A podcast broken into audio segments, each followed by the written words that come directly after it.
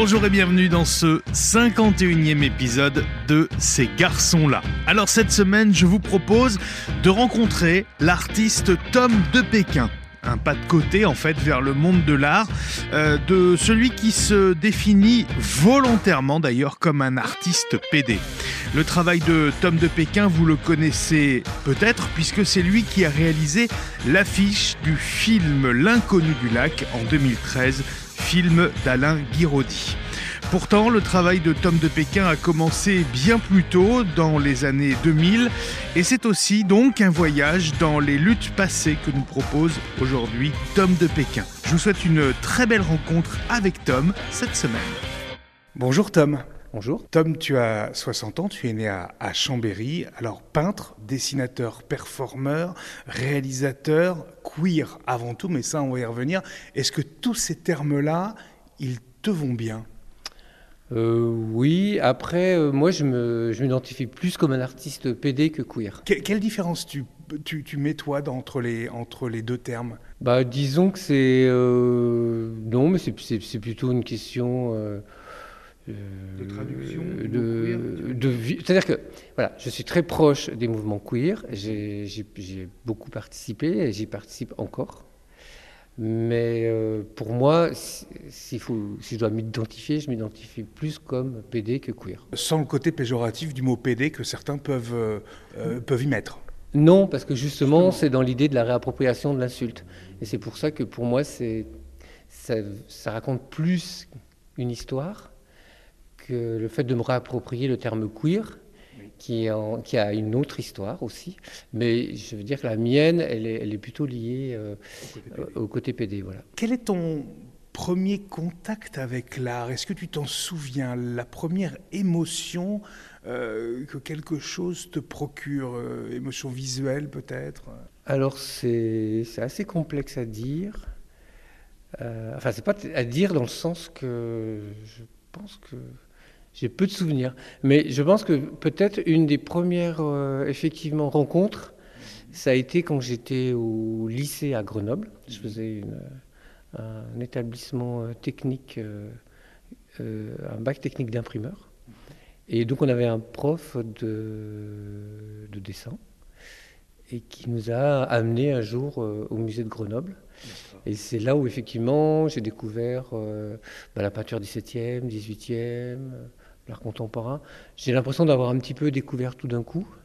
Et puis j'ai aussi souvenir que pour, alors ça doit être pour mes 16 ans ou 15 ans, je ne sais plus, 15 ans, on m'avait offert un livre du douanier Rousseau. Ah. Voilà, et que j'avais beaucoup aimé. Et là, déjà des émotions face à ces peintures-là? Bah, Disons que oui, ça m'avait beaucoup interrogé, oui. D'accord.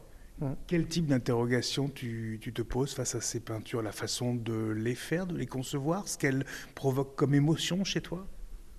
Euh, Les peintures du douanier Rousseau? Oui, entre autres. Ah, ah, oui.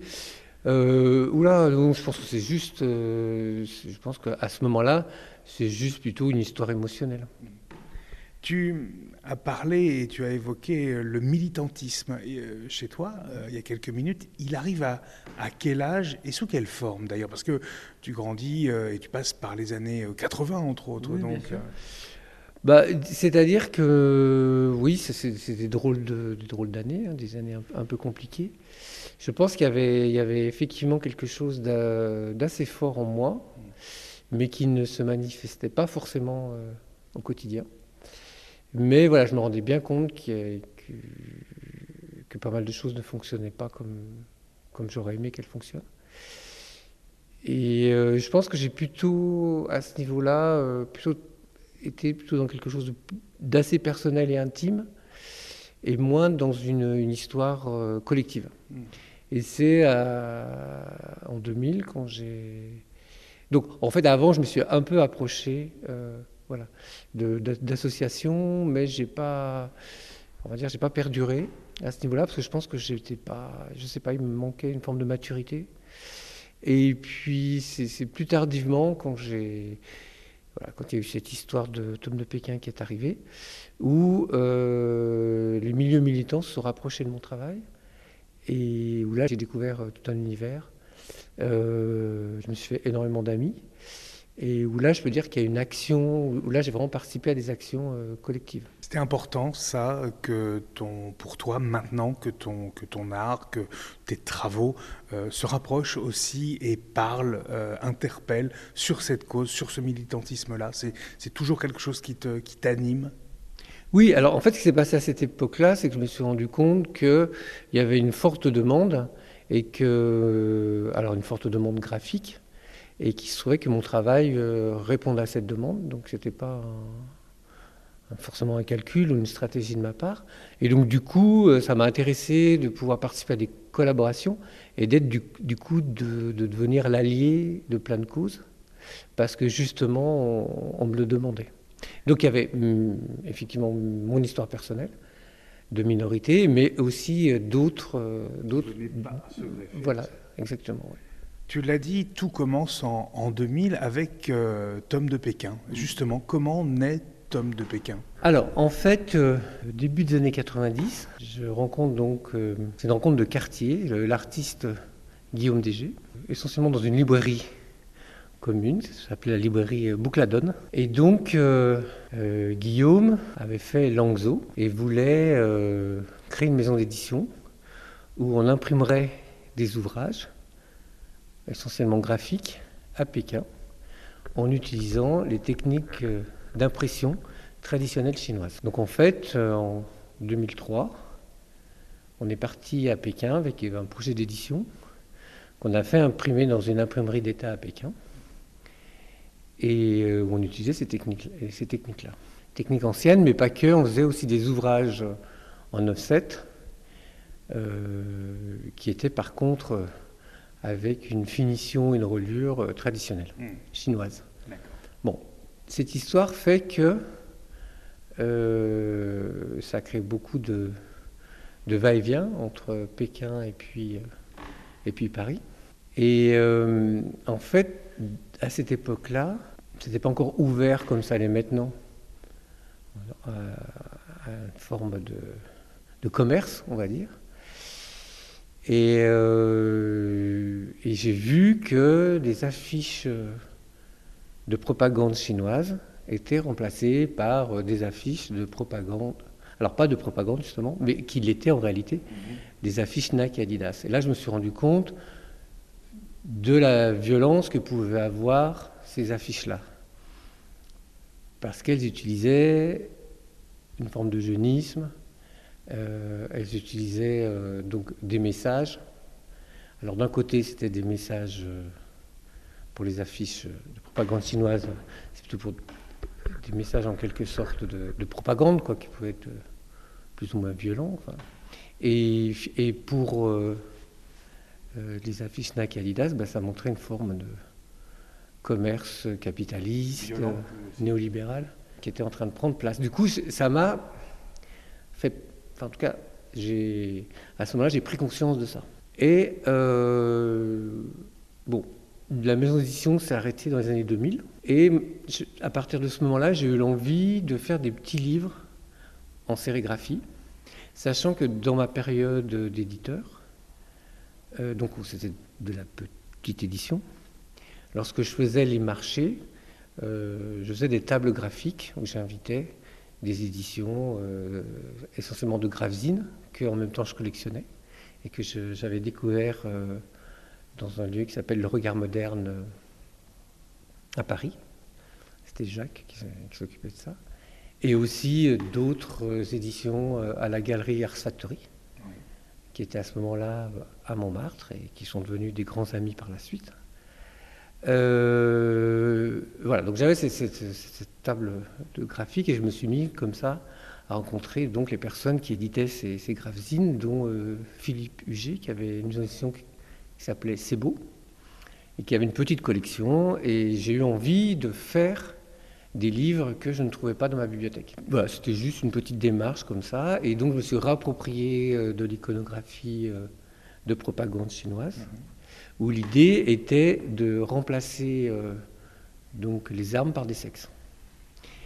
Et en, lien pour le nom, alors au départ c'était vraiment une démarche euh, totalement ludique, enfin, il n'y avait pas une volonté spéciale que je devienne après ce nom-là. Et donc, je, voulais, je, voulais, avoir une affiliation directe à un artiste qui s'était aussi réapproprié de l'iconographie militaire, qui est Tom of Finland. Et donc, du coup, j'ai voulu mélanger. Donc, j'ai pris donc le prénom de Tom en rapport à Tom of Finland et Pékin en rapport à un parcours éditorial. Et c'était aussi un peu par humour de s'anoblir Pékin, c'est-à-dire Pékin moyen. Euh, voilà.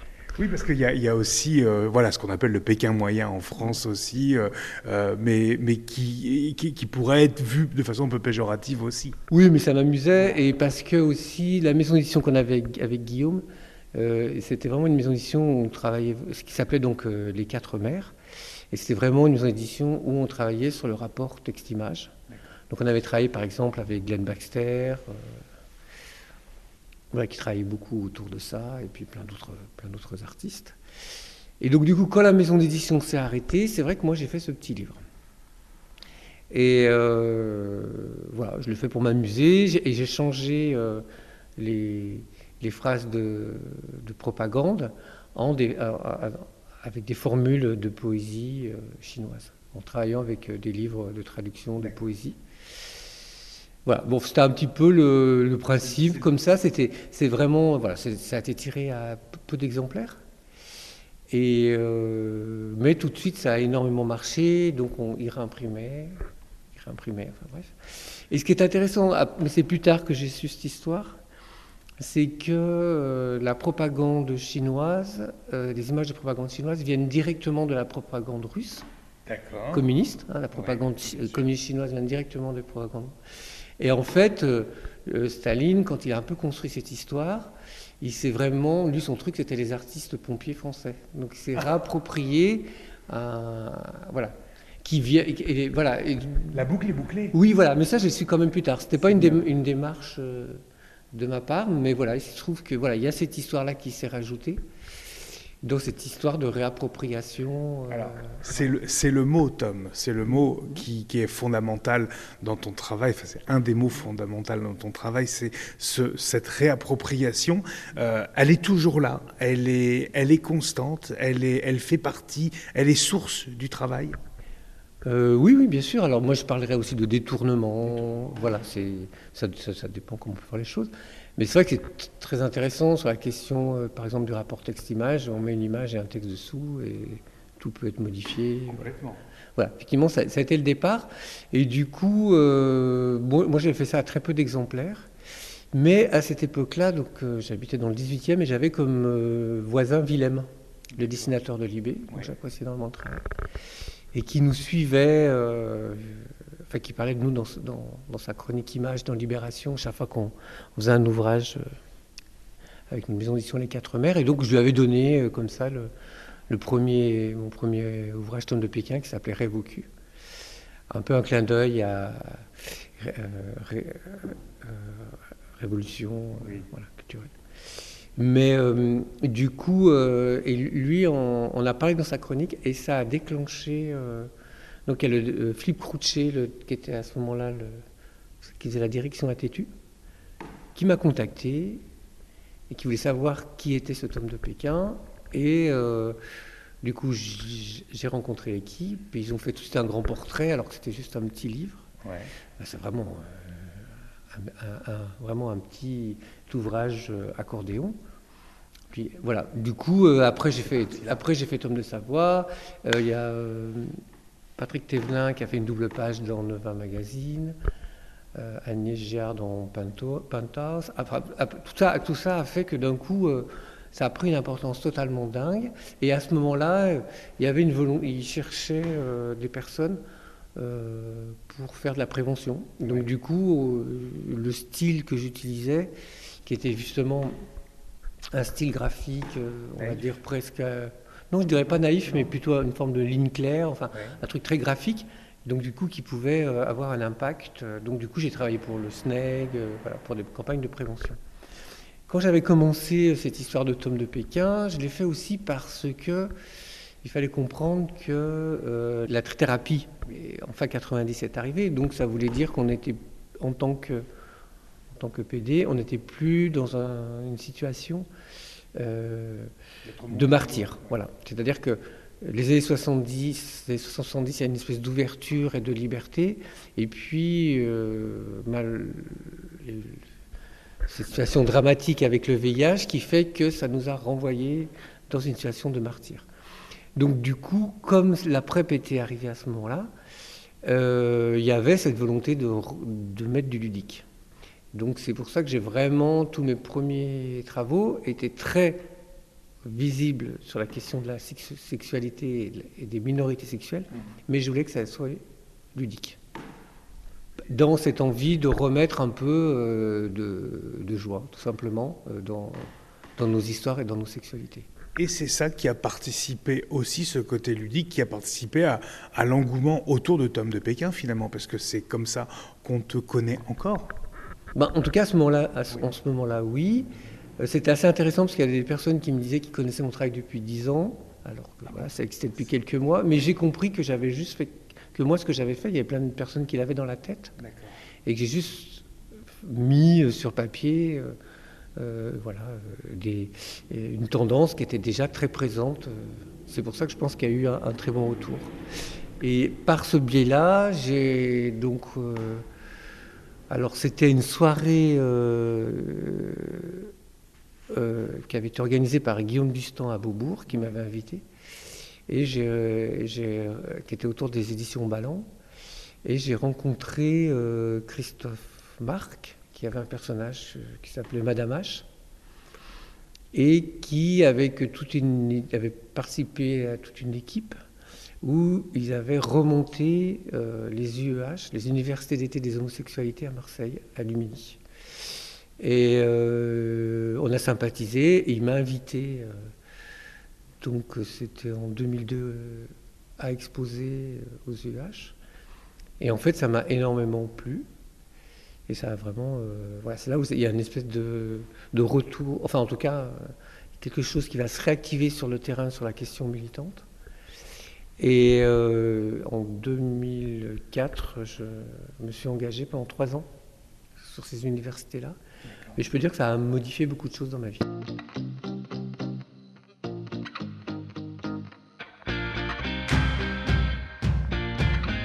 Qu'est-ce que ça change justement pour un artiste d'être, et là c'est clair, engagé Ton travail change non, je ne pense pas que le travail soit. Non, parce que le, euh, je pense qu'en tant qu'artiste, on a en quelque sorte des outils, et c'est juste qu'on met ces, outils à, la disponibilité euh, de personnes. Qu'est-ce que ça change? Ça change ta vision euh, du monde, la vision de la communauté peut-être aussi? Moi, je ne parlerais pas de changement, je parlerais plutôt de découverte et de, voilà, de découverte de, de milieux, de gens différents. Que tu n'imaginais pas, que tu ne connaissais pas avant oui, bien sûr, oui. C'est vraiment euh, du coup euh, des contacts, euh, des nouveaux contacts, des nouvelles histoires. Parmi tes multiples casquettes, il y en a une que j'aime beaucoup aussi, c'est celle de performeur, avec un personnage, c'est celui du chien. Euh, comment il naît ce, personnage? Et il n'est et, il pas là innocemment non plus d'ailleurs. Il, il, j'imagine qu'il arrive après un processus. Oui, alors euh, c'est, en fait euh, par les biais des UEH, j'ai rencontré donc un garçon qui s'appelle Jérôme Marin, qui est un personnage qui s'appelle Monsieur K, qui est, qui est à fond dans le cabaret. C'est lui d'ailleurs qui avait repris artistiquement Madame Arthur. Mhm. Donc il a quitté après et maintenant il a un cabaret qui s'appelle Le Secret quelqu'un que j'apprécie beaucoup. Et donc voilà, en 2009, euh, on, était un peu là, tout un, milieu où on s'était un peu connu aux UH. Euh, et, on a eu une résidence euh, à Emétrope, à Bourges, où on, nous a invités à, faire un, cabaret. Et l'idée de ce cabaret, qui était donc, on va dire, orienté par donc Madame H et Monsieur K, mais auquel il y avait aussi participé euh, Monsieur Katia, euh, Corinne, Sébastien Lyon, euh, il y avait Victor Barzouk, Deb Degou, enfin, on était un, peu toute une troupe, a fait que ils m'ont demandé, parce que moi, à ce moment-là, je faisais des vidéos d'animation. Et donc ils m'ont demandé de faire les vidéos euh, de ce spectacle. Auquel j'ai accepté, et puis de faire les visuels, tout ce qui était affiche. Et ils m'ont également demandé d'être présent sur scène. Et donc, comme moi j'avais beaucoup de choses à faire, et puis que je ne suis pas très talentueux, euh, autant au niveau du chant que. Bon, c'est quelque chose que je ne connais pas bien du tout. Et donc, j'ai dit d'accord, euh, mais que j'allais faire un personnage muet. Et euh, l'idée de ce cabaret, c'était qu'il il fallait qu'on raconte chacun notre histoire avec un personnage fictif mhm. qui dirigeait le cabaret et où on découvrait à la fin que, en gros, euh, tout le monde l'avait supprimé. Voilà. Et que tout le monde y avait participé. En fait, voilà, c'était un peu la trame du, cabaret. Donc, du coup, euh, je me suis dit, comme tout le monde avait déjà euh, plein de personnages, il y avait Anna Petrovna au piano qui avait son personnage. Enfin, voilà. Et monsieur, monsieur Katia, qui était, je crois, je me souviens plus, ça devait être. Et c'était la maîtresse. Voilà. Euh, du coup, euh, moi, je me suis dit, bah, tiens, je vais, je vais en profiter pour travailler sur la question de l'animalité. Et je vais prendre, comme c'était pour le coup un cabaret queer, et je vais euh, prendre le personnage du chien PD. D'accord. Voilà. Et donc, c'est vraiment parti de là. C'est parti de ça. Voilà.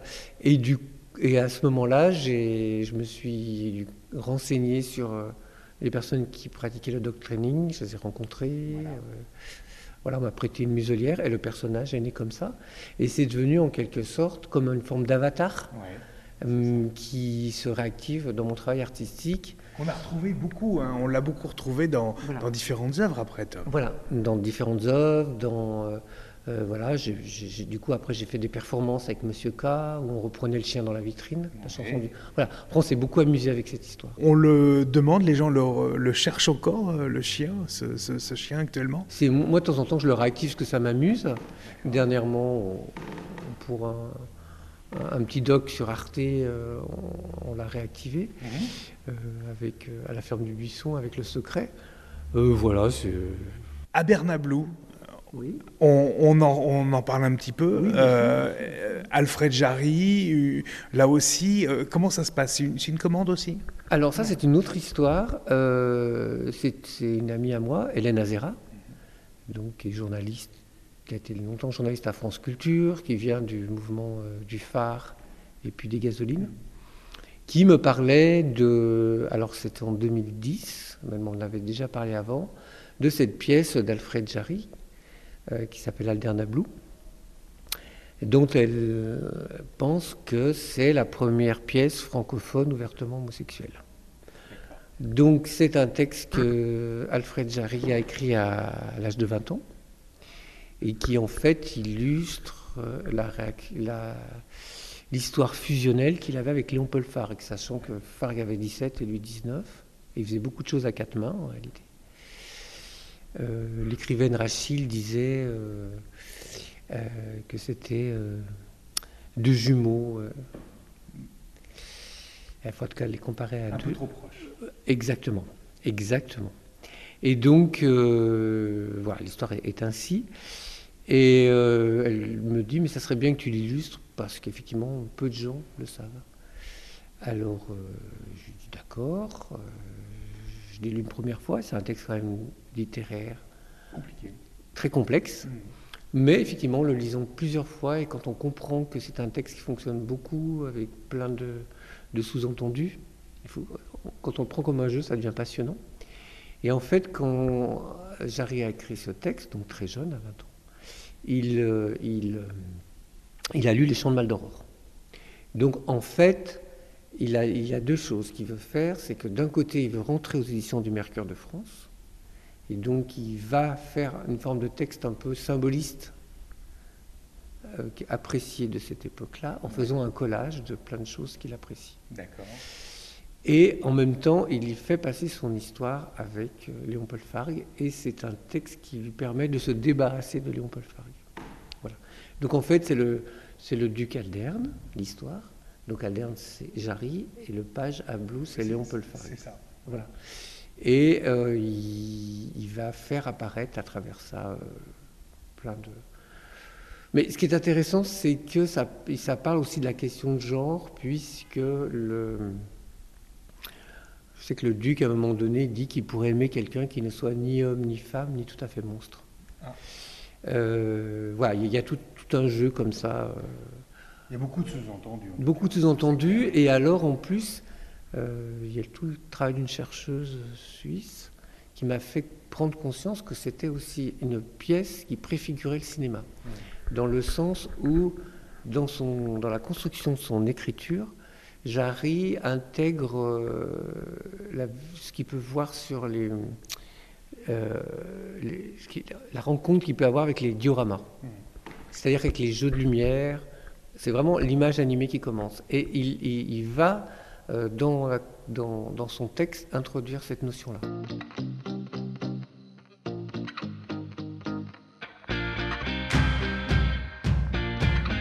La transition, euh, Tom, elle est toute trouvée, puisque tu viens de parler de cinéma. On va parler cinéma, là c'est clair, avec quelque chose qui va te faire véritablement connaître du grand public. C'est L'inconnu du lac et cette affiche euh, qui est restée euh, mythique. Euh, co- co- comment ça se passe, la, la- la- la rencontre avec Alain, le, le- le réalisateur du film? Alors, au départ, la rencontre, c'est un coup de téléphone de Roy Gentil, qui est le directeur artistique, qui fait partie des directeurs artistiques du film, et qui veut me faire ren- veut qu'on se rencontre avec Alain Guiraudy. Alors, il avait vu une, une, une exposition que justement j'avais fait autour du personnage du chien. D'accord. Donc avec le personnage en noir et blanc, et puis euh, donc le chien en noir et blanc, et puis le, le personnage en couleur. Et euh, ils sont arrivés, avec, donc, donc on s'est rencontrés, il m'a appelé le lun- le lundi, on s'est rencontrés le lendemain, parce que c'était, il y avait une forme d'urgence, en me disant que voilà, eux, ce qui leur intéressait, c'était que je puisse, en rapport à un ref très précis qui m'avait déjà amené de l'affiche, que je puisse l'intégrer euh, dans mon travail D'accord. en utilisant les codes, euh, et ça s'est passé comme ça. Euh, parce qu'ils voulaient plutôt. euh, il y avait déjà des projets qui étaient faits à partir de photos, Mhm. mais eux, ils préféraient du, du dessin parce qu'ils pensaient que le dessin pouvait plus se rapprocher. Mieux passé. Non, non, non, c'était plutôt euh, en rapport à l'histoire que pouvait raconter le film. Et ils voulaient que sur la fiche, c'est ce qu'ils ils proposaient, c'est que ça fonctionne comme une forme de tableau à la Giotto où quand on sort du film, on découvre toutes les scènes. D'accord. Voilà. Et eux, de toute façon, à ce moment-là, euh, il n'y avait pas de star dans le film. Enfin, Non. Pierre Delonchamp est devenu star après, Après. enfin connu après. Et euh, du coup, euh, voilà, il y avait cette possibilité-là. Donc, ça s'est fait et Rapidement. très rapidement. Ah oui, ça s'est fait en quelques jours. Et comment toi, en tant qu'artiste, euh, tu as vécu, euh, alors j'allais dire là ou plutôt les polémiques et autour de cette affiche et notamment la ville de Saint-Cloud, la ville de Versailles qui demande euh, le, le- le décrochage de l'affiche de, de l'espace public pour euh, une toute petite scène finalement, puisque tu parlais des scènes du film et c'est ça en fait. hein. Euh, comment toi tu le vis ça? Bah, alors déjà, moi, en ce moment à ce moment-là, j'étais en plein montage euh, du premier film que je faisais autour d'Alderna Blue, donc j'étais déjà très occupé. Et après, lorsqu'on travaille euh, dans le cadre d'une commande pour un film, il y a toute une équipe derrière qui s'occupe de la diffusion, voilà, et qui s'occupe de production. Donc c'est eux qui ont en charge de, de ce travail, Mhm. dans le sens que moi je suis juste une personne en plus qui, qui est intervenue. Et donc il y a vraiment cette histoire de travail. euh, Alors au final, effectivement, c'est moi qui ai, qui ai fait le dessin de l'affiche, mais il y a tout un travail collectif qui est souvent lié à la commande, puisque la commande c'est vraiment la rencontre du commanditaire et de l'artiste, hein, comme, euh, comme toute l'histoire de la peinture est, est faite hein, à ce niveau-là. C'est qu'il y a des commandes très précises et l'artiste après va exécuter. Donc, euh, donc pour moi, c'était, euh, je pense que j'avais cette chance-là que ça soit collectif et que de ce fait-là, bon, ben, c'était le film qui était en jeu et pas du tout moi et mon travail. Voilà, donc euh, c'est pas comme si on a une attaque directe pas personnel. sur un travail. Pour moi, je faisais partie d'un groupe, donc euh, euh, je- quelque part, j'étais défendu. Comment euh, on peut classifier, classer ta peinture. On parle d'un trait naïf, par exemple. On a parlé de la réappropriation. Est-ce que tous ces mots-là, c'est ce qui te, euh, c'est ce qui te caractérise le mieux? Parce qu'il y a toujours une différence entre ce que nous nous percevons et ce que toi, en tant qu'artiste, euh, tu vas mettre euh, comme intention dans, ton travail. Bah, c'est-à-dire quand on fait un travail, à un moment donné, quand le travail est terminé, il nous appartient plus, puisque gens, les personnes qui vont le voir vont avoir leur propre leurs propres histoires, euh, s'il y en a une, et puis si ça, le, travail leur séduit ou pas.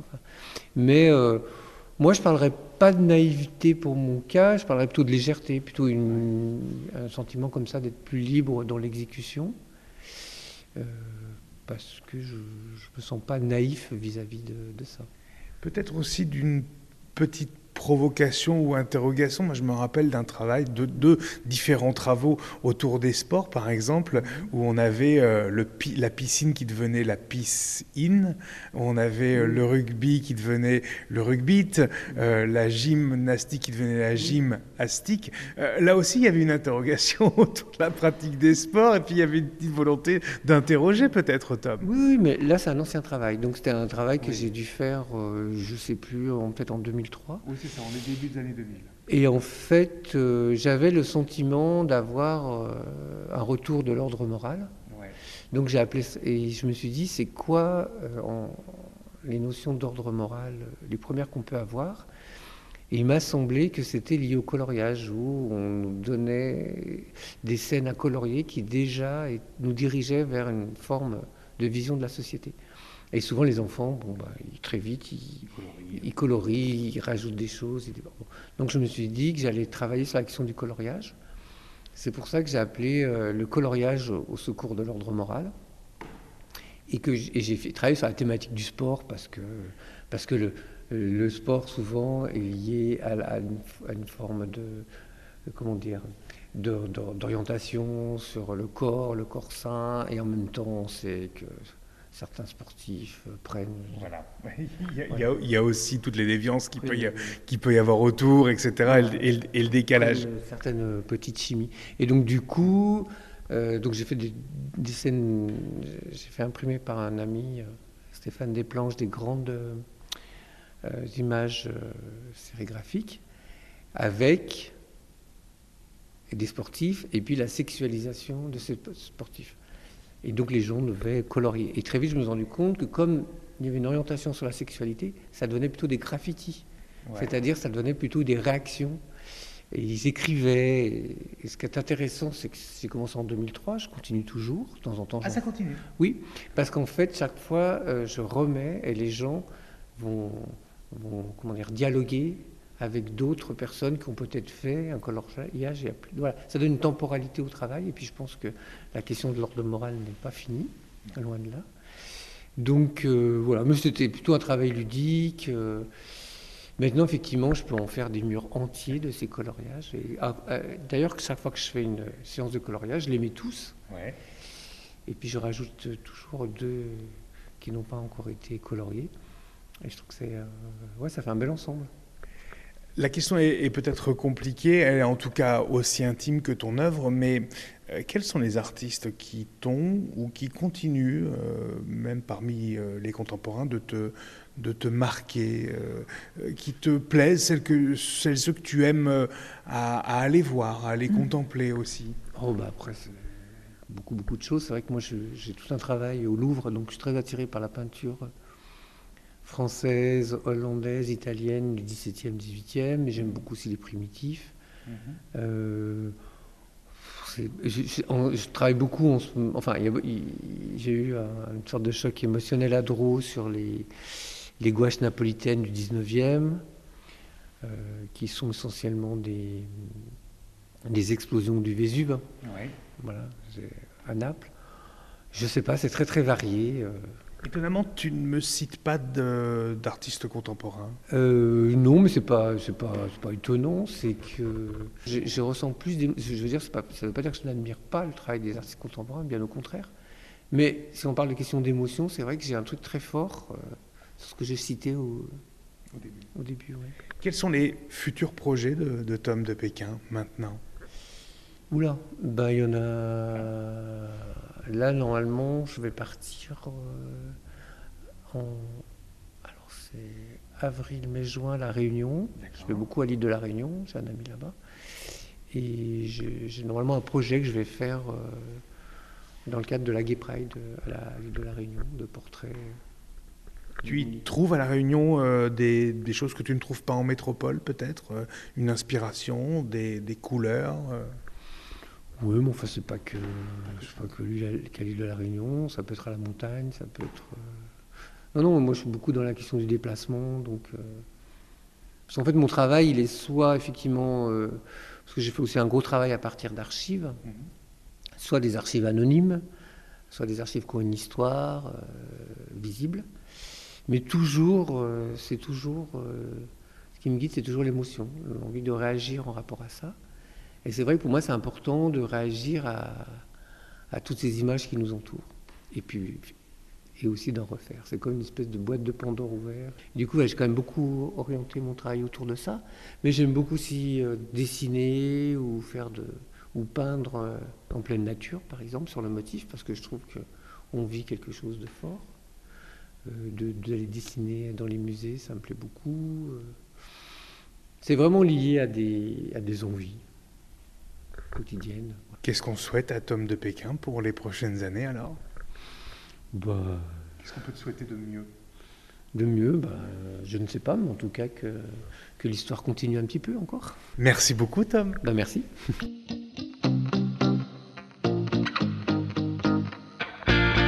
Voilà, c'est tout pour ce 51e épisode de Ces garçons-là. Je vous rappelle que vous pouvez euh, toujours nous écrire sur le compte Instagram Ces garçons-là. Je vous rappelle également que vous pouvez réécouter et écouter euh, les podcasts également sur la chaîne YouTube at Ces garçons-là podcast. Je vous souhaite une très belle semaine et on se retrouve très bientôt.